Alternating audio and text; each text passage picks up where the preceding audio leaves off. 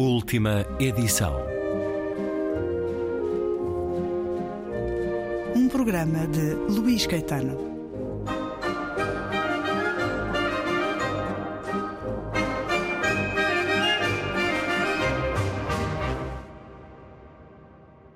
Neil Ferguson, an historian born in Glasgow in 1964, professor at Harvard. Neil Ferguson, historiador nascido em Glasgow em 1964, professor em Harvard, autor de vários livros. O último chama-se A Guerra do Mundo. Obrigado por estar na Antena 2. O senhor tem uma maneira especial de olhar a história. Há quem chame história contrafactual. Isto é um estilo próprio ou uma nova tendência de olhar o passado? The study of the past. All human beings ask counterfactual questions. We all ask eu penso que todos nós colocamos questões contrafactuais. E se eu não tivesse casado com aquela mulher? E se a minha equipa tivesse empatado no último minuto? E por isso o que eu faço é aplicar uma forma de pensamento do dia a dia ao passado. E se a Grã-Bretanha não tivesse entrado na guerra em 1914?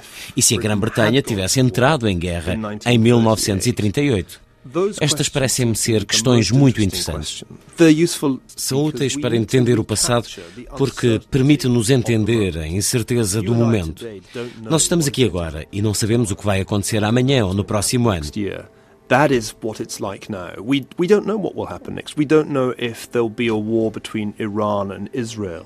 Não sabemos se vai haver uma guerra entre o Irão e Israel. A incerteza, o desconhecido é a nossa realidade agora, quando pensamos no futuro. And I think to understand what it was like to be alive in 1914, Ora, para sabermos qual era a realidade de quem viveu no ano de 1914, precisamos de capturar essa mesma incerteza. Ninguém sabia em julho de 1914 que ia haver uma guerra mundial e que a Grã-Bretanha iria intervir ao lado da França e da Rússia. Era uma possibilidade, mas era uma hipótese entre muitas. Outra possibilidade era a Inglaterra não intervir e acontecer uma guerra entre a França, a Alemanha e a Rússia. Uma guerra que não seria mundial, seria uma guerra europeia. Por isso, eu acho que o historiador tem o dever de recapturar essa incerteza e também de recapturar as coisas que não aconteceram. Por outro lado, se nós compreendermos melhor os cenários alternativos, então nós vamos compreender melhor a história e dela vamos tirar melhores lições. Um bom exemplo é que está no centro deste livro, A Guerra do Mundo. É o E se à volta de 1938. Em 1938, Hitler jogou, e jogou muito alto, numa guerra contra a Checoslováquia. A aposta era arriscada. E eu acho que se a Grã-Bretanha tivesse dito a Hitler Queres uma guerra? Vais ter uma guerra. Então Hitler teria ficado numa posição muito fragilizada, mais frágil do que aquela em que estava quando invadiu a Polónia em 1939. Portanto, foi uma oportunidade perdida de impedir a Segunda Guerra Mundial, ou pelo menos de a limitar, entrando mais cedo na contenda. E eu acho que é importante aprender com estes cenários. Temos que reconhecer quando se estão a tomar decisões estratégicas e fundamentais temos que compreender que há cenários muito, mas muito piores do que aqueles que se passam atualmente no Médio Oriente. As coisas podem complicar-se se as decisões forem erradas. Neste sentido, as lições da história têm de ser aprendidas com perguntas e se, com a história contrafactual. Olhamos para o título deste seu livro, Neil Ferguson. Diga-me qual é a diferença entre estes dois conceitos sobre as guerras no século XX que encontramos numa frase do livro. Foi uma guerra do mundo, não uma guerra entre mundos. All of your listeners will know a version of H.G. Wells's book The War of the Worlds. Todos os que nos escutam conhecerão uma versão da Guerra dos Mundos de H.G. Wells. Mundos, plural. Terão visto o filme com Tom Cruise, dirigido por Steven Spielberg, ou podem até lembrar-se de quando Orson Welles aterrorizou a América na década de 30 com uma suposta emissão radiofónica em direto. Ora, tudo isto é sobre marcianos do espaço que invadem a Terra. Mas o que é fascinante interessante neste conceito é que traduz a essência, um aspecto essencial da guerra no século XX. A guerra no século XX tinha muito a ver com a destruição de cidades por invasores impiedosos, com poder tecnológico. Aconteceu várias vezes, fosse durante as duas guerras mundiais ou na Guerra da Coreia. Mas esta destruição das cidades não foi feita por marcianos, por extraterrestres. Foi feita por seres humanos. Por outras palavras, a visão de H.G. Wells sobre a guerra era muito acertada. Cidades destruídas, populações civis massacradas, mas sem precisarmos dos marcianos para isso. Fizemos-lo nós próprios. Por isso o título A Guerra do Mundo, no singular, em vez do plural. E por que este subtítulo Uma História da Idade do Ódio? Porque há ódio em toda a história, em todos os séculos. Por que o século XX como o século do ódio? O ódio é uma emoção humana perene, certamente que já existia antes da história começar a ser registada. Podemos ter a certeza que as tribos pré-históricas já se odiavam mutuamente. O Neandertal foi massacrado pelo homem moderno. Talvez, talvez, não temos 100% de certeza. Mas há uma hipótese razoável de que isso tenha acontecido. What is interesting about the 20th century is that that emotion o que é interessante no século XX é que essa emoção ligada ao ódio, essa capacidade que temos de odiar de morte outros seres humanos, foi organizada de uma forma que nunca acontecera antes. Exércitos de um tamanho sem precedentes, armados com modernas armas de destruição, foram atirados uns contra os outros e todos os limites das guerras do século XIX já não existiam. Por isso, a maior guerra de todos os tempos foi a que opôs a União Soviética à Alemanha nazi.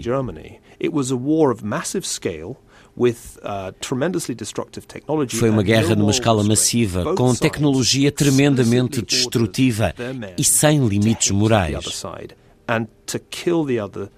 Ambos os lados ordenaram aos seus homens para odiar o outro lado e para matar sem piedade. Algo semelhante aconteceu com a guerra no Pacífico, entre americanos e japoneses.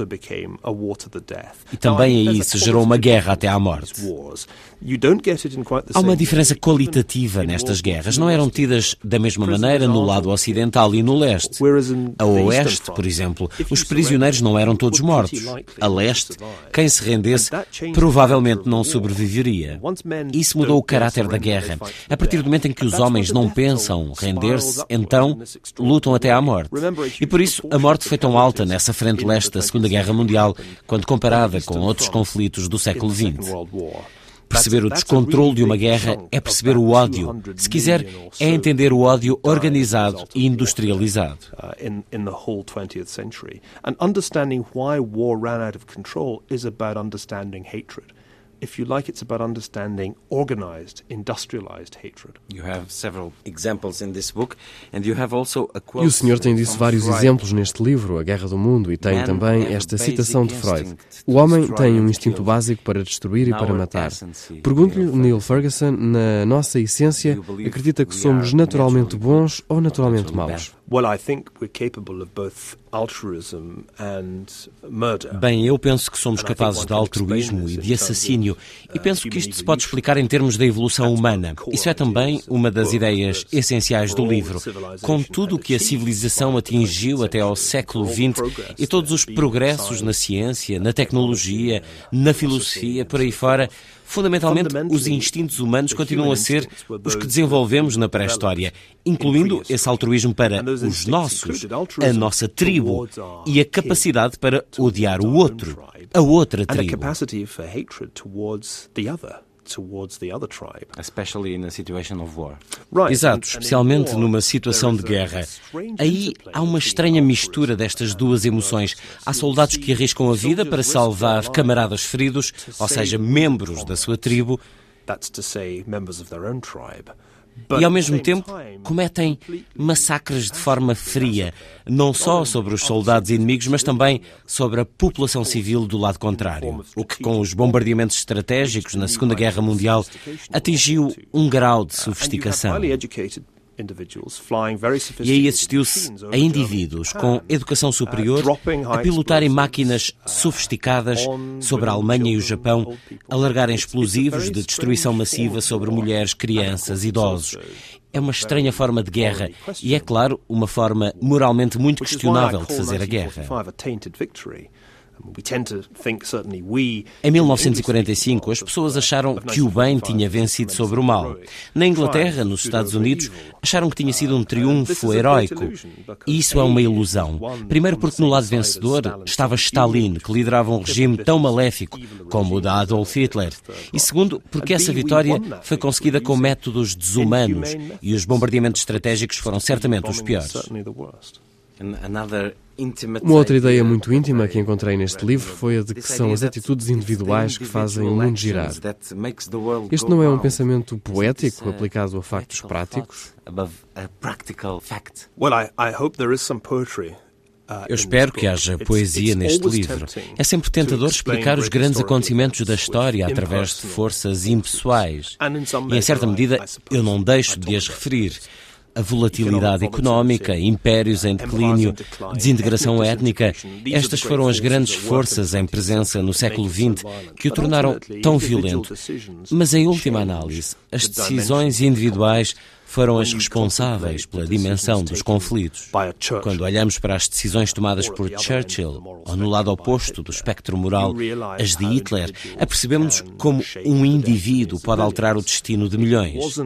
Não foram impressionantes forças impessoais que levaram a Alemanha a invadir a Rússia em 1941, mas a decisão de Hitler. E isso não teria acontecido se ele tivesse sido assassinado em 1939. Eu acho que essa invasão não teria acontecido.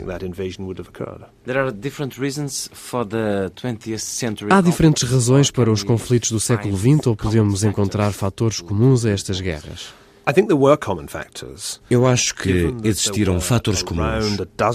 Somando as guerras convencionais entre Estados, uma dúzia de outros conflitos e uma série de genocídios internos, acho que seria necessária uma teoria com um elevado grau de sofisticação que explicasse todas as guerras. Em princípio, parece inviável. Mas eu tentei simplificar esta questão perguntando as razões de alguns países serem mais violentos e mais perigosos que outros. e o porquê de alguns anos serem mais perigosos que outros.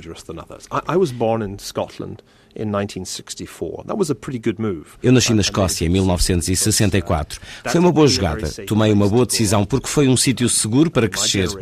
E a minha geração não experimentou violência organizada, para além de alguns jogos de futebol ocasionais. Se eu tivesse nascido na Polónia em 1904, então as minhas hipóteses de morrer de forma violenta seriam provavelmente de uma em duas. De certeza de uma em quatro, porque a Polónia era um dos países mais perigosos do mundo, em especial na primeira metade do século XX. Então precisamos de uma teoria para explicar o porquê da Polónia ser mais perigosa que a Escócia e o porquê de 1904 ser mais perigoso que 1964. Eu acho que o meu livro apresenta essa teoria teoria e falo através de três ideias que têm de coincidir. E acho que uma delas é óbvia. É em tempos de grande volatilidade e instabilidade económica que a desordem tem mais hipóteses de acontecer. Isso é óbvio. A segunda ideia é mais subtil. É que as sociedades multiétnicas são mais perigosas que as sociedades homogéneas. É entre as sociedades de maior variedade étnica que a pior violência acontece. E a Polónia é disso um bom exemplo em 1900. Foi um dos lugares mais perigosos entre 1930 e 1940. E há uma terceira ideia, a mais interessante, em particular para o ponto de vista de um português, que é a ideia de que é quando os impérios entram em declínio e caem que a violência tende a escalar. Se quiser, foi a agonia de alguns impérios que causou a mortandade no século XX. Doze, acho que foram doze impérios, entraram em declínio e caíram durante o século XX. Portugal foi um dos últimos a cair. Cada vez que o império se desmembra, a violência atinge um pico. E no período pós-imperial é costume ter lugar uma guerra civil. Angola. É um exemplo óbvio. E este é o terceiro fator-chave. Se juntarmos estas três ideias, volatilidade económica, desintegração étnica e declínio e queda de impérios, encontramos uma fórmula para explicar o porquê de alguns lugares serem mais perigosos que outros. É na fase final de um império em que vivem vários grupos étnicos em épocas de turbulência económica que encontramos os lugares que se preparam para explodir. E nos conflitos dos nossos dias, o que pensa sobre o fator religião, em especial nos conflitos do Médio Oriente? Eu acho que este modelo se aplica aos dias de hoje, mas a uma parte diferente do mundo. Se em mais de metade o século XX foi dominado por guerras no centro e no leste da Europa, o século XXI será dominado por violência no Médio Oriente. E o Médio Oriente tem tudo. Tem volatilidade económica, certamente, tem desintegração étnica, basta olharmos para Bagdade, e tem a presença de um império em declínio, os Estados Unidos. E isso parece-me ser uma forma de compreender o que se passa no Médio Oriente. É por isso que prevê um grande conflito no Médio Oriente. Eu acho que há uma hipótese razoável de que o que vimos até agora no Médio Oriente seja trivial quando comparado com o que ainda vamos ver. Por outras palavras, ainda não vimos nada. Há muito mais violência para acontecer no Médio Oriente e esse é um pensamento problemático. O problema da religião nesta violência é uma questão interessante. Desde o choque de civilizações, escrito por Samuel Huntington, que muita gente começou a pensar o mundo em termos de um conflito entre o Islão e o Ocidente. Eu acho que isso é um equívoco, porque muitos mais muçulmanos vão ser mortos este ano por outros muçulmanos do que os que morrerão às mãos de um ocidental. O verdadeiro conflito que vamos ver no Médio Oriente é dentro do Islão, não entre o Islão e outra coisa qualquer. É na realidade uma guerra entre sunitas e xiitas, e à medida que esse conflito aumenta, vai saindo do Iraque e espalha-se por todo o Médio Oriente até ao Egito, ao Paquistão, ao Afeganistão. É uma potencial grande guerra. E é uma das conclusões a tirar do meu livro que a guerra do mundo pode acontecer novamente, só que desta vez com o centro na Mesopotâmia, no Médio Oriente. Voltando a algo que disse há pouco, neste livro há um capítulo intitulado Mordor, uma metáfora do Senhor dos Anéis que usa para o Império Nazi, para o mal na Segunda Guerra Mundial. Consegue olhar para os conflitos e dizer quem é o bem e quem é o mal? Para vencer a Segunda Grande Guerra, os bons rapazes fizeram muitas cedências morais. A maior de todas foi a aliança com Stalin. É um pouco como se uh, os hobbits fizessem uma aliança com uma força quase tão maléfica como Mordor. Os bons rapazes têm sempre que fazer compromissos, que ceder, se querem ganhar uma guerra na vida real. No Senhor dos Anéis, os bons ganharam sendo apenas bons. Mas na história, na realidade, não é assim. Eu acho que o paralelismo com O Senhor dos Anéis é adequado, porque Tolkien foi influenciado por ambas as guerras mundiais na sua escrita. Ele negou, mas sente-se que O Senhor dos Anéis é uma alegoria. Certamente que os hobbits representam a Inglaterra, o Shire é uma caricatura do idílio rural inglês e Mordor é claramente um regime totalitário, mas não se percebe qual, se a Alemanha ou a Rússia. E é por isso que escolhi Mordor para título de um capítulo. O Senhor dos Anéis é não só uma boa história de fantasia, é também uma alegoria.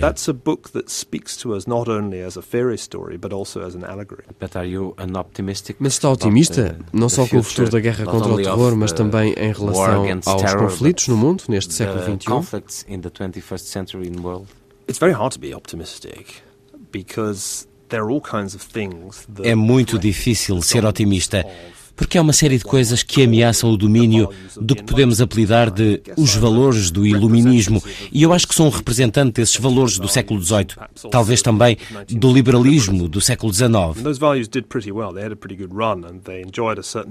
Esses valores foram bem implantados, foi uma boa escolha e foram dominantes, comparados com aquilo que vemos hoje, de um lado o reviver do radicalismo islâmico, constituindo-se como uma ameaça para os valores liberais, mas também temos uma ameaça de dentro, uma uma espécie de liberalismo distorcido nos Estados Unidos, tal como na Europa. E portanto, como um verdadeiro liberal, não um liberal à maneira americana, no sentido de um admirador de Hillary Clinton, mas um liberal, como os grandes filósofos liberais, eu não estou satisfeito. Estou pessimista sobre a hipótese de um liberalismo saudável na Ásia e no Médio Oriente. E quando falo neste livro da decadência ocidental, estou em parte a referir-me a esse abandono dos valores, tal como a um enfraquecimento do poder económico e militar.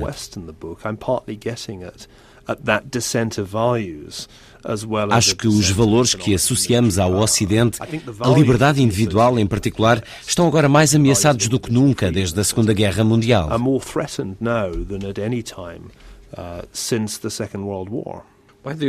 Por que considera, Neil Ferguson, este livro, A Guerra do Mundo, o Everest da sua carreira? Well, I suppose uh, Bem, creio que o Monte Everest já reclamou a vida de muitos alpinistas. e o século XX já reclamou a reputação de uns quantos historiadores. Qualquer livro que tente dar uma explicação não só para as duas guerras mundiais, mas também para o Holocausto, para a Guerra Fria, para o genocídio arménio e por aí fora, qualquer livro que levante uma teoria geral sobre a violência no século XX é muito parecido com a montanha dos Himalaias. Sinto-me como se tivesse subido e descido vivo. Acredito que tenha sofrido algumas queimaduras, algumas frieiras uh, intelectuais no processo, mas é certamente o mais ambicioso dos meus livros. E por isso é fantástico que seja o primeiro dos meus livros a ser traduzido para português. Sinto-me satisfeito por Portugal ter começado pelo Everest, mas há também outras caminhadas de montanha que eu posso recomendar. Está agora a escrever uma biografia de Henry Kissinger, uma biografia autorizada? Autorizada é uma daquelas palavras ligeiramente tóxicas, porque implica uns certos elementos de controle por parte do visado, o que não acontece neste caso. Eu tive acesso a uma série de documentação privada de Henry Kissinger, mas ele não deixou de me dizer para proceder da forma que entendesse, para escrever o que eu entender, para interpretar a minha maneira. Por isso, biografia autorizada não será o termo adequado. Será certamente um livro que vai mostrar pela primeira vez alguns aspectos privados. É um pouco cedo para dizer se trará muitos segredos por revelar, porque acabei agora a pesquisa uh, e a quantidade de documentação é enorme, esmagadora. Veja como é curioso, as pessoas na década de 70 geravam muito papel, mesmo quando ele e Richard Nixon estavam ao telefone, alguém uh, estava a transcrever todas as palavras. Lidar com tudo isto foi um desafio. e apesar de já muito se ter escrito sobre Henry Kissinger, apenas é conhecida uma fração dos documentos que o envolvem. Por isso tenho uma montanha para escalar. Talvez esta seja. Como é que se chama a outra montanha? K qualquer coisa? K2. Talvez esta seja o K2. Não será tão alta, mas provavelmente até é mais perigosa. O que é que sente por pertencer às 100 pessoas mais influentes do mundo, segundo a revista Time?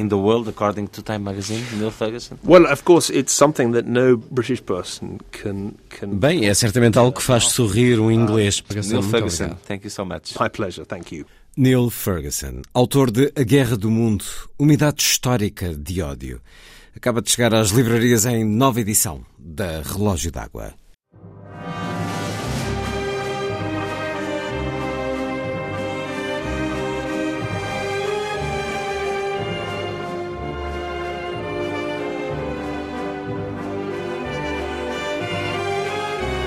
Última edição.